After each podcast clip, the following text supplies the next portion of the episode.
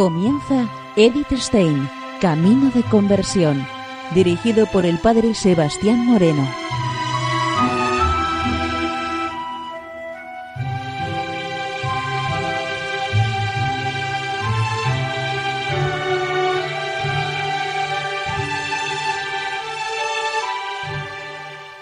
Muy buenos días, Nord de Dios. Seguimos conociendo a Edith Stein, Camino de Conversión. En esta emisión de hoy vamos a continuar con el programa de la semana anterior, en donde estábamos viendo los ejercicios espirituales del año 1937. Estamos en la tercera conferencia del día 23 de febrero del año 1937, la vida de Cristo como modelo para nuestra vida.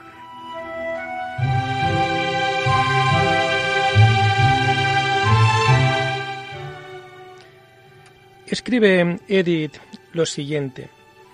La infancia es el modelo no sólo para la edad infantil y no es sólo objeto de devoción del pesebre de Belén, sino modelo para cada edad. Obediencia, inocencia, bondad. El largo periodo de la vida escondida nos anuncia el valor de la soledad, el valor de las actividades modestas. El magisterio nos muestra el celo por el reino de Dios, que trae a todos el sufrimiento, pues no podemos poseer a Cristo sin la cruz. Podemos intentar asemejarnos al resucitado al esforzarnos por la paz, por la facilidad de pasar de la oración al trabajo, por la cercanía de la eternidad que no es posible alcanzar a veces en la constante oración en el abnegado trabajo, en el sufrimiento agudo. La vida eucarística contiene todas las facetas de la vida juntas. La hostia es pura, pureza de intención en nuestras obras, perfección en la realización y no manchado posteriormente por la satisfacción vanidosa. Redonda, sin ángulos ni cantos que pueden hacer daño, pequeña y oculta.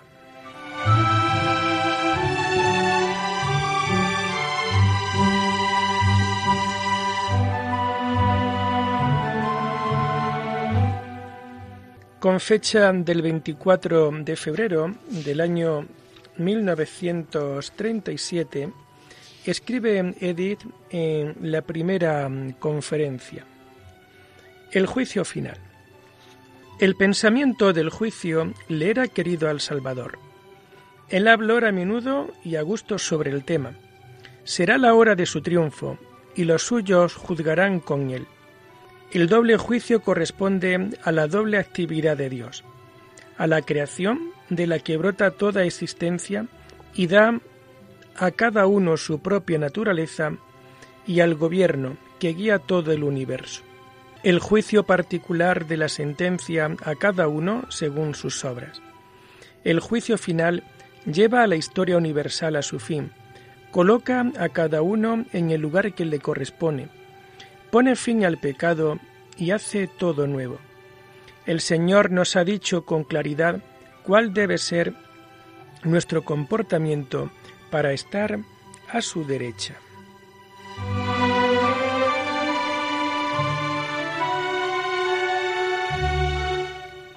En la segunda conferencia nos habla sobre la confesión. Tres clases. Un agua refrigerante y agradable, un fortalecimiento del corazón, un cauterizante cuchillo afilado. Para la tercera clase es necesario que se descubran las raíces del pecado.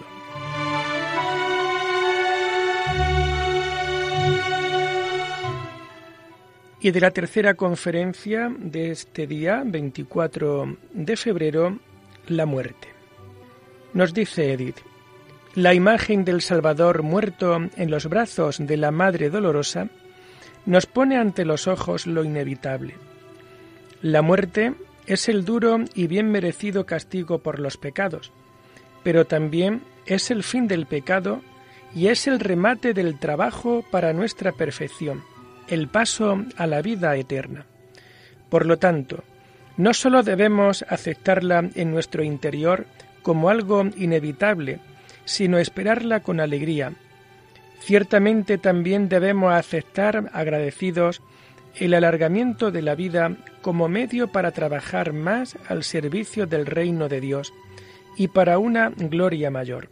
Nosotros debemos rogar desde ahora para que podamos morir con los consuelos de la Iglesia y de la Orden, y tener la muerte ante los ojos como consejera para nuestra vida.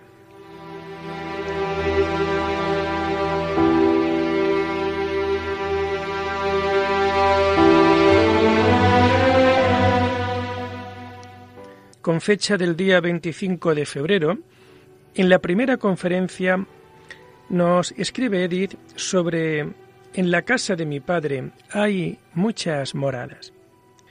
En el discurso de despedida, Jesús promete a los discípulos y en ellos a nosotros que después de las difíciles pruebas que estaban por llegar, vendrían a donde Él. Él se va a prepararnos moradas. Todavía más admirable que la gran cantidad es su diversidad. Cada alma se comunicará a su modo con la única esencia divina. El camino para nosotros es Cristo mismo. Si le amamos, cumplimos sus mandatos. Entonces morará con el Padre y el Espíritu Santo en nosotros, y nos ayudará a llegar a la meta. Lo que pidáis al Padre en mi nombre, os lo dará, para que el Padre sea glorificado en el Hijo. Si oramos con esta intención de que el Padre sea glorificado en el Hijo, entonces seremos uno con Él, una santa comunidad. Él es nuestro consolador y envía también al segundo consolador, al Espíritu Santo, que está invisible en nosotros, pero que no puede estar escondido si Él está permanentemente en nosotros.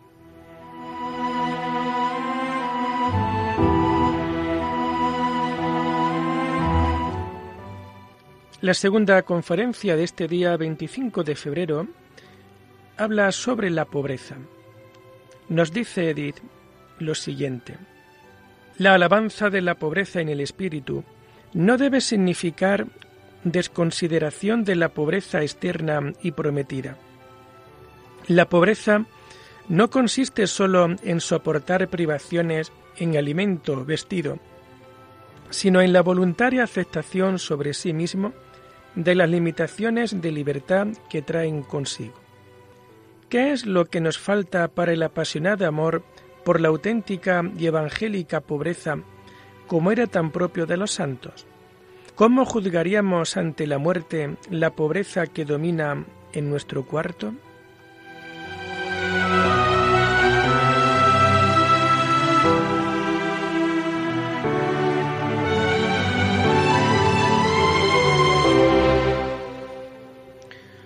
Y la tercera conferencia de este día 25 de febrero nos escribe Edith sobre la enemistad del mundo. Cristo nos ha anunciado que el mundo nos odiaría a causa suya. Este mundo es una realidad, placer de los ojos, placer carnal, orgullo de la vida. Nosotros tenemos que ser sus enemigos, no de los hombres que a Él pertenecen, sino de los principios que ellos representan y que tampoco en nosotros han desaparecido y que siempre intentan colocarse en nosotros. Debemos intentar en los hombres del mundo superar el espíritu mundano, dejándonos penetrar totalmente por el espíritu de Cristo y en el trato con ellos dejándonos guiar por este espíritu.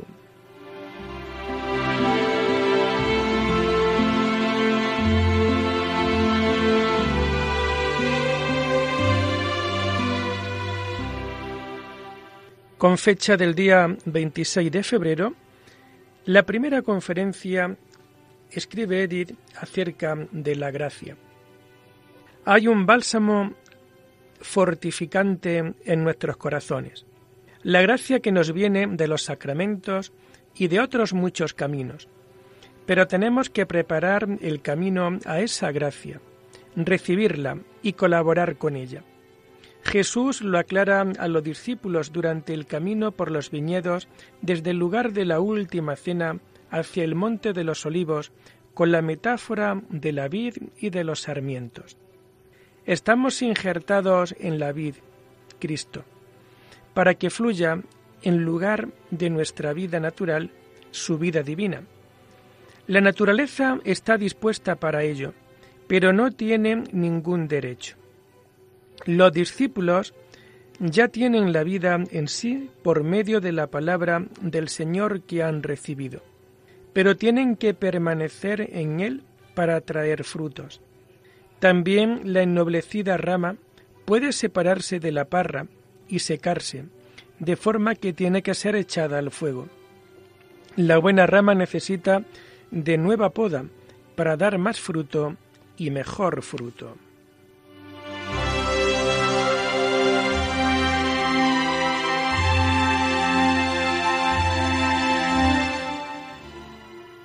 En la segunda conferencia de este día 26 de febrero, escribe Edith sobre la obediencia. El ángel que libró a San Pedro de la cárcel es un símbolo de obediencia. Esta nos libra de las cadenas del poder natural dominador, de los caprichos de la pereza.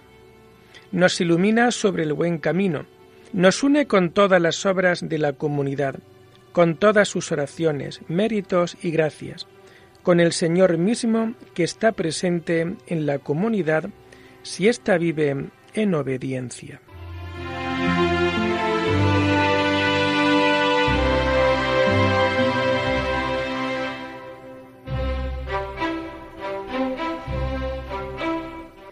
Y en la tercera conferencia, Edith escribe sobre la separación de Jesús. El Salvador dice a los discípulos que Él se va por un tiempo, que ellos se entristecerán y que el mundo se alegrará. Pero esto es bueno para ellos. Su apego humano a la persona de Jesús era demasiado grande. Él tenía que separarse de ellos para que pudieran recibir interiormente su espíritu. Así también es bueno para nosotros si se nos quita el consuelo humano, el apoyo por medio de un representante humano, y hasta si se nos quitan siempre consuelos para que se reciban acciones espirituales más profundas. Podemos entristecernos de la ausencia del Señor y de que el modicum se nos haga largo, pero debemos estar seguros de que Él no nos deja solos.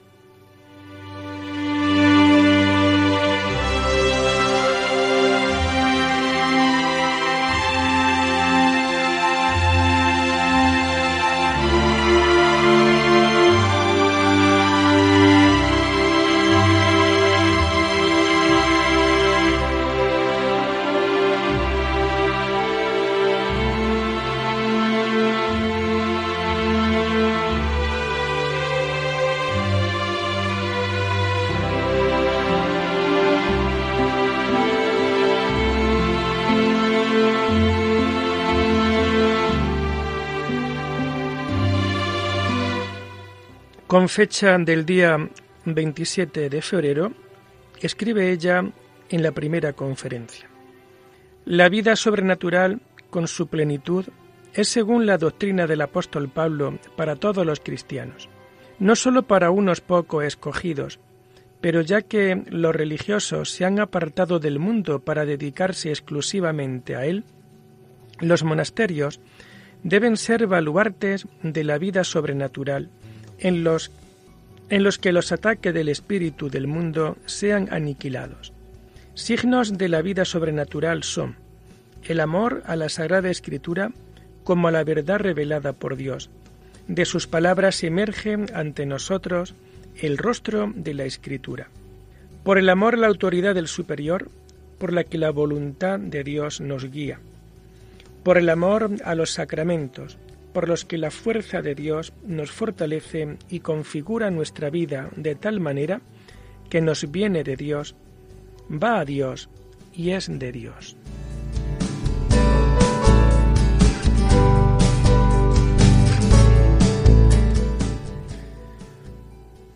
En la siguiente conferencia de este día 27 de febrero nos habla de la obediencia como seguimiento de la santa regla. El que vive la regla vive a Dios. El que la sigue a ese le santifica.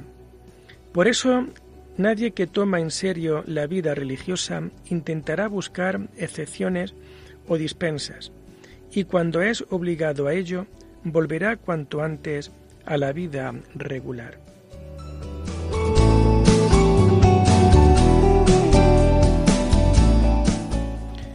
En la tercera conferencia, que es continuación de la primera, nos sigue hablando de la vida sobrenatural. Nos dice, signos, estima de los sacramentales, de las indulgencias. Quinto, comprensión y amor a la oración litúrgica, en la que se comunica la vida de la Iglesia y Cristo mismo ora en nosotros olvido de sí mismo en el uso de los dones materiales. La vida sobrenatural puede ser enderezada y fortalecida por las buenas costumbres exteriores, pero finalmente éstas tienen que estar enraizadas en lo más interior, y de ahí atravesar todo victoriosamente, transformar y someter todo en su medida. Se trata del fundamento sobre el que se puede trabajar juntos en una santa comunidad hacia un único fin.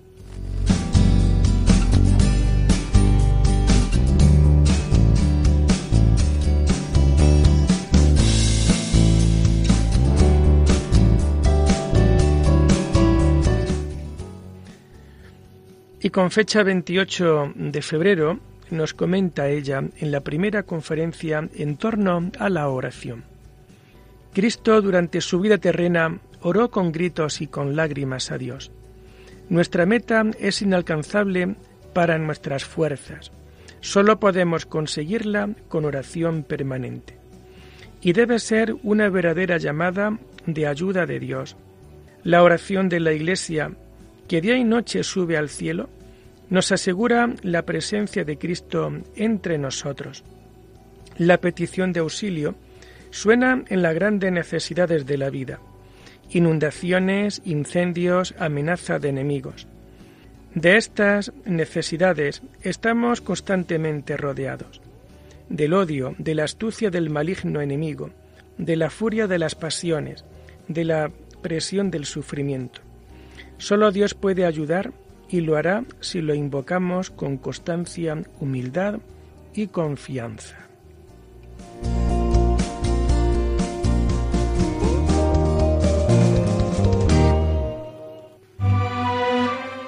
En la segunda conferencia de este día nos comenta, la recreación es la imagen de la vida comunitaria. Todos se juntan dejando las más diversas ocupaciones, pero unidos en el único espíritu de amor. Para ello es necesario, según Santo Tomás, cierta virtud, la iucunditas, una benevolente alegría. Esta es la piedra de toque de la virtud. Los defectos existentes afloran claramente, y es ya una ganancia el conocerlos y comenzar a luchar contra ellos. Bondad, humildad, dominio de sí se muestran especialmente gratificantes. Debe haber también un intercambio que enriquece y una ocasión para poder conocer el espíritu de la casa por parte de los más ancianos.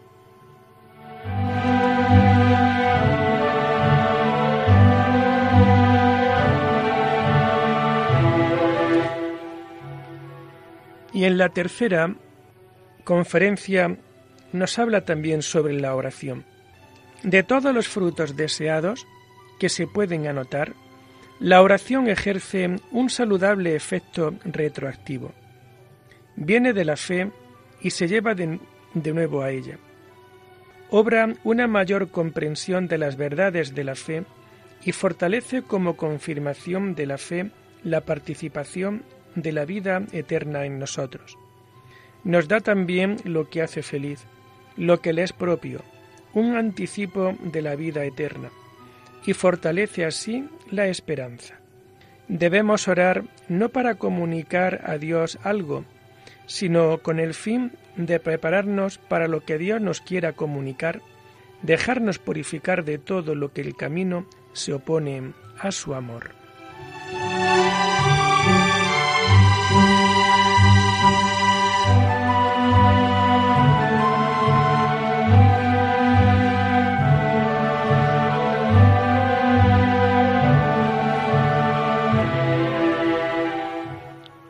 Y lo dejamos aquí por hoy, invitándoles a seguir profundizando en la vida y en el mensaje de Edith Stein. Hasta la próxima semana. Muy buenos días en el Señor.